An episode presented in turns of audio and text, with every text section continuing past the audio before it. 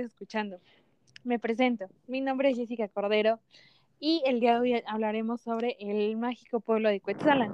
Cuetzalan es un poblado situado en la Sierra de Puebla, en donde podemos observar todavía mágicas costumbres, mágicas tradiciones y su excelente gastronomía. Para ese tema tengo, en, bueno, voy a hablarlo en compañía de mi compañera Mariana Jurado. Mariana, eh, ¿tienes algo que decirnos con respecto a este pueblo? Sí, el pueblo mágico eh, que habita en la sierra entre bosques con niebla, cafetales, cascadas, cuevas, grutas, allá donde todos los donde los pájaros inician su canto y el propio significado de su nombre lo afilia con la divina ave mítica de las culturas prehispánicas, el quetzal. Es por eso Sí, sabemos que es un, bueno, fue un lugar denominado como pueblo mágico de hecho, siento que es uno de los únicos pueblos que han logrado un correcto eh, nombramiento.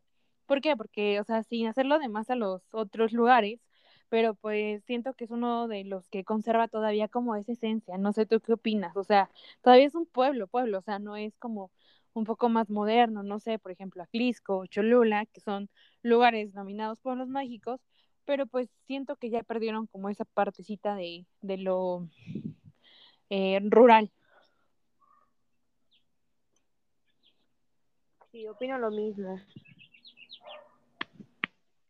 Sí, no sé, bueno, más que nada yo creo que en este momento, en esta eh, emisión debemos que comentar como que los lugares, ¿no? Quetzalan es un lugar en donde puedes disfrutar em, riquezas naturales, eh, un poco de la gastronomía, artesanías, costumbres, tradiciones, como los voladores, que obviamente se sitúan en sus alrededores, por ejemplo, en la iglesia. Eh, también hay lugares en donde tienes que visitar, por ejemplo, la zona arqueológica de Yowalichan, que está súper cerquita del centro. bueno, no tan cerca, pero pues sí te queda de paso, ¿no? Este, lugares así, digamos, em, también habitan, y de hecho, bueno, como experiencia propia, eh, habitan lugares, bueno, hay actividades en la noche en donde tú puedes recorrer, pues obviamente, el pueblo y te van contando leyendas, te van presentando el panteón, te van presentando, este, pues todo lo que conlleva a una cultura y todo lo que sus antepasados han dejado y han inculcado, pues obviamente, dentro de ella. Eh, no sé si quieras agregar otra cosa, comentarnos otra otra información que tú puedas tener o tu opinión de este pueblo para concluir, pues obviamente todo, todo el tema relacionado a Quetzal.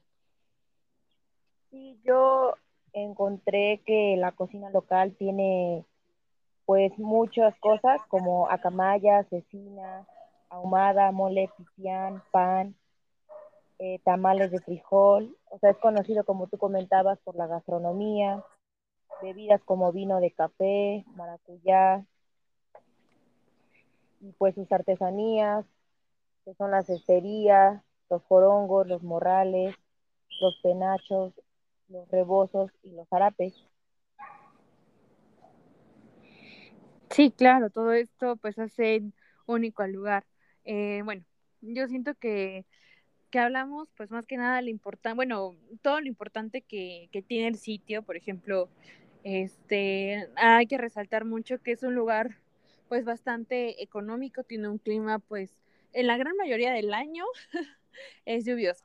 Entonces esto quiere decir que pues obviamente vas a, vas a tener, vas a padecer frío, así que tienes que ir muy bien abrigado si quieres visitar, si quieres visitar.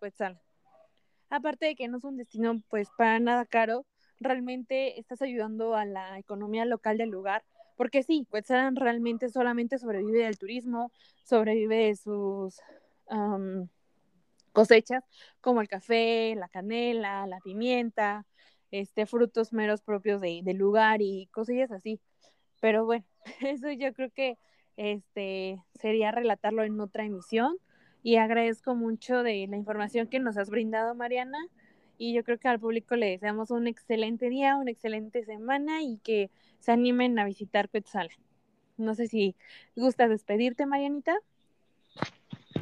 Adiós y nos vemos en la próxima emisión. Gracias. Adiós.